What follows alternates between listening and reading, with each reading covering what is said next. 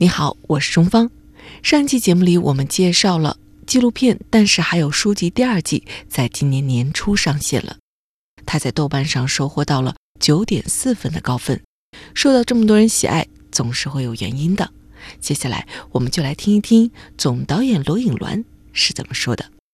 从你们这个复盘上来说，哎，觉得是因为什么会让这个纪录片有这么多人喜欢呢？我觉得其实是有很多方面的原因，方面这些这题材可能确实在当时的环境来说，可能没有这么多呃这种题材的片子吧。然后我们自己也是很用心的去做这些片子，然后呃，我觉得我们也是把片子里这些人物的故事是呈现的还是比较，不管是从他的呃创意上来说，还是讲故叙事上来说的话，还是可以做到呃让。很多人喜闻乐见的这样一个效果吧，对，然后当然也有很多其他方面的原因，就比如说胡歌配音的加持，然后我们当中片子当中的一些叙事技巧什么的，让这个片子就是在它的深度和趣味性上找到了一个平衡吧。当时是怎么样一个原因，然后请胡歌过来配音呢？请胡歌来配音的话，是 B 站那边的考虑嘛？是他们希望就是能找一个名人来配音，让我们这个片子可以更出圈一点嘛。但是我们就是我们也觉得胡歌是非常合适的人选嘛，因为包括他平时选片，然后他也是一个爱读书的人，然后他整个人的气质跟我们的书籍这个片子的气质是很契合的，所以我们当时也是觉得很合适的。嗯，而且他是完全免费的为整个片子配音，对不对？嗯，是的，对，他是完全是友情配音。图书馆，一个城市最安静的角落，却涌动着最活跃的思想。它保存着文明的火种，也滋养着未来的心智。它是一些人休憩心灵的桃花源，另一些人眺望世界的窗口。希望有一天我能读到你的小说啊。它是迷宫，四库全书在哪儿呢？是港口。我们的心态开阔于世界，才是真正的走出大山。也是乐园。到底什么人适合远方？那不就是图书馆吗？其实这个是一个方面，然后另外一个就是你刚刚提到这个叙事技巧。我也是一个观众啊，然后在看的时候就觉得，哎，里边的巧思特别多，尤其是那些有关于人物的动画，哎，怎么会设计的这么巧妙？就是每一个点都感觉和这个人物好契合呀。是对，其实这也是我们最开始做片子的时候就定下来的一个策略嘛，就是要用动画，因为 B 站它本身是一个二次元出身的这么一个平台嘛。呃，我们当时跟 B 站合作的时候，就他们天然的就会对我们提出要求，就是让这个片子更贴近年轻的观众，让年轻的观众会更喜欢。对，然后呃，希望这个片子里有更多的创意，所以我们当时想到的一个就是在片子里用运用动画这个元素嘛。一方面就是觉得它会更受 B 站年轻人的喜欢嘛，然后另一方面就是因为我们片子本身拍的也都是读书人，然后他们平时的各种工作啊、生活，他们的场景是比较静态的，就是来来去去可能都是在 看书啊，或者是案头工作，然后动画。但是他们的内心世界又是很丰富的，所以其实动画是很适合用来呈现他们内心的这样一个形式。包括我看到，就是还说在这个视频剪辑制作的过程中，会专门在这个画面上留下一些弹幕点，这个是什么意思呢？呃，弹幕点对，其实的话，呃。像像那个，就有一些可能就是我们觉得比较有趣味性的，或者就觉得嗯比较打动我们自己的，就是会预想到可能观众看到这一点的时候，也会觉得这点很有意思，或者说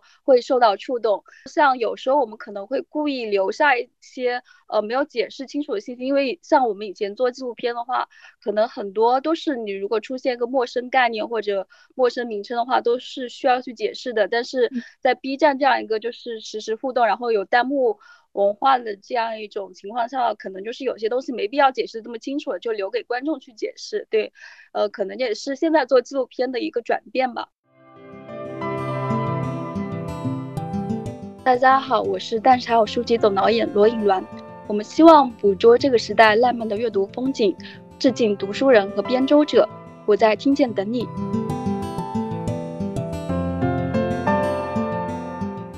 其其实还有一点就是有一个时长的问题。这个纪录片它放在 B 站上，但它其实每一季也都是第一季我看是三十分钟左右，到第二季它更长了，将近四十分钟。是你也表达过说，也会担心来说这样的一个故事长度对于受众来说是不是太长了？当时会有这样的顾虑，对吗？其实大多数的视频平台也会有这种顾忌嘛，因为嗯，都都是有这种八分钟是收视曲线，反正就是各种各样的这种说法吧。嗯，对，而且现在就是因为大家都是呃在短视频这种环境下成长起来的，可能就是观众的注意力其实呃是很容易会被分散掉的。如果你嗯片子做的不够精彩的话，然后又做的太长的话，其实是会很流失掉一批观众的。但其实呃我们一方面这是我们的顾虑吧，但是其实我说这句话以后，就有很多观众说，如果真正喜欢看这部片子的话，其实是不会在意这种问题的，而是希望我们片子越长越好嘛。对。其实我们也一直是希望，就是可以呃能找到这样的一种方式，然后让这个片子更长，然后也更有深度一点嘛。也希望以后的片子，如果有机会的话，就是可以做一集一个人物，然后呃也是一个小时，一个甚至一个多小时这样的长度呃。就是第二季里边，如果我们说你觉得谁给你留下了印象特别深，说比方说《哈利波特》的译者马爱农老师，是不是中间还一度拍摄的过程中消失了？对，因为其实我们因为跟书打交道的人好像很多都是社恐嘛，尤其呃比较突出的就是马爱农老师，他真的是一个非常深度的社恐患者。呃，其实我们一开始、呃联系他的时候就是比较困难的，因为他自己可能也不太擅长上镜，然后去表达，呃，所以其实一开始我们联系了他两次都被他婉拒了嘛，然后。直到第三次的时候，然后我们托了一个朋友去联系他，然后把我们的片子发给他。他是看完我们的片子以后才决定，就是跟我们聊一聊，然后后来答应了我们的拍摄。但是中间呢，就是拍了两三天以后，他突然就可能当当时心理上就是有遇到一些困难吧，或者说当时的心境不。突然就是不愿意上镜了，然后就是有一段时间我们导演就是联系不上他了，然后直到可能过了好好几个月，甚至小半年以后，然后他才呃主动联系我们说他现在做好心理建设了，你们可以重新来拍了。这样团队里边的大部分主创都是九五后，所以这些九五后的年轻人他们在一起工作，他们的工作氛围、工作状态是什么样的？其实我挺好奇的。其实我们的公司还是就是，呃，可以说是一个比较不正经的公司吧。就平时工作 的时候，就是也是嘻嘻哈哈，然后就是整天开一些嗯不知所谓的一些玩笑，呃，整体的氛围还是比较轻松的吧。然后当然了，呃，大家做起事情来的时候也是很认真，然后有很多导演他都是那个完美主义者嘛，或者说有一些强迫症吧，就是很多时候可能片子到播出前最后一刻还在修改的那种状态。然后的话也是。呃，团队有比较好的一个氛围吧。像前期比较闲暇的时候，我们还会请很多外面的老师来给我们上课，不管是请一些特稿记者来跟我们讲，就是如何去进行采访，或者说请一些比较擅长拍纪实、嗯纪录片的导演来给我们讲课。像大家都是九五后啊，就是做片子的时候，其实大家都是一个很自由的讨论的状态，因为他们每个导演的风格可能都不太一样，我们还是就是觉得让让他们发挥自己的特长，然后也是呃就是觉得年轻人身上可能有更多的去创意，然后一些新鲜的点子，然后可以把它用用到这个片子里，我们其实是很鼓励的。所以其实你可以看到，我们其实每一集的风格其实也不太一样嘛。会不会是女生居多呢？都是女生嘛，除了另一个总导总导演叶生，其实其他的都是女生。之前还有可能偶尔会来一个男的实习生这样，但是现在就整个公司的话，只有老板一个人是男的，